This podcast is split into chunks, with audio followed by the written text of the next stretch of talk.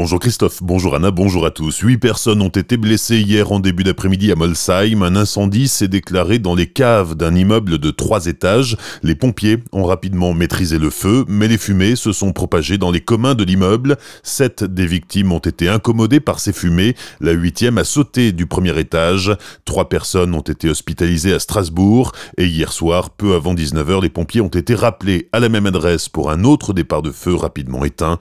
Les circonstances du sinistre reste inconnu. Trois suspects ont été placés en garde à vue dans l'enquête sur un drame familial survenu samedi dans la vallée de Villers. Un homme de 29 ans a été blessé par balle. Hier, le procureur de Saverne indiquait que la victime était hors de danger. Il précisait aussi que c'est sans doute un différent familial qui a dégénéré. Les faits ont eu lieu à Renrupt, mais lorsque les pompiers ont été appelés samedi, la victime avait été déplacée à Maison-Goutte, d'où elle est originaire. À l'arrivée des pompiers, l'homme a été immédiatement évacué par hélicoptère vers le CHU de Strasbourg. Une enquête de gendarmerie est en cours. Le nombre de tués sur les routes en hausse de 17% depuis le début de l'année en France, 10 tués dans le Bas-Rhin contre 3 sur la même période l'an dernier. Pour la préfecture, le lien avec les dégradations des radars automatiques par les gilets jaunes est évident. Les équipements endommagés vont être petit à petit remplacés par des radars de nouvelle génération, situés en hauteur, donc moins vulnérables, et capables d'identifier d'autres infractions comme l'utilisation du téléphone au volant, le non-port de la ceinture de sécurité ou le défaut de clignotant. Un septuagénaire pensionnaire de la maison de retraite de Volgelsheim a disparu ce week-end. Les gendarmes ont été alertés samedi. Un important dispositif de recherche a été mis en place. Hélicoptère, maître chien, patrouille au sol, mais le septuagénaire reste introuvable. L'unité de production numéro 1 de Fessenheim a été reconnectée au réseau électrique national samedi à 20h30. Depuis le 1er avril, le réacteur était à l'arrêt pour permettre une intervention sur une vanne en panne.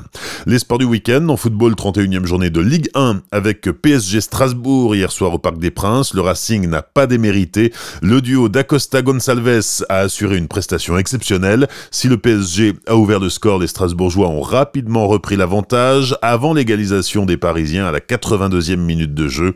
Le Racing rentre en Alsace la tête haute. C'est aussi le seul club à ne pas avoir perdu face au PSG sur la pelouse du Parc des Princes depuis le début de la saison.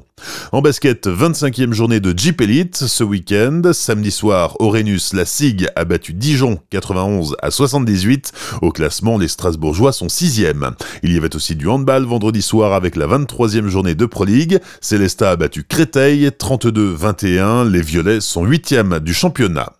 La saison des carnavals est désormais terminée. La dernière cavalcade de 2019 a déambulé dans les rues de Cernay, Noir de Monde, hier après-midi. Deux heures de défilé, une cinquantaine de chars et groupes, et la nouvelle reine du carnaval, Gaëlle Meunier, 18 ans, originaire de Tannes, élue samedi soir lors du bal masqué.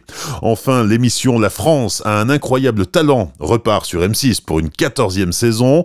Un appel à casting est lancé en Alsace entre le 18 et le 20 avril.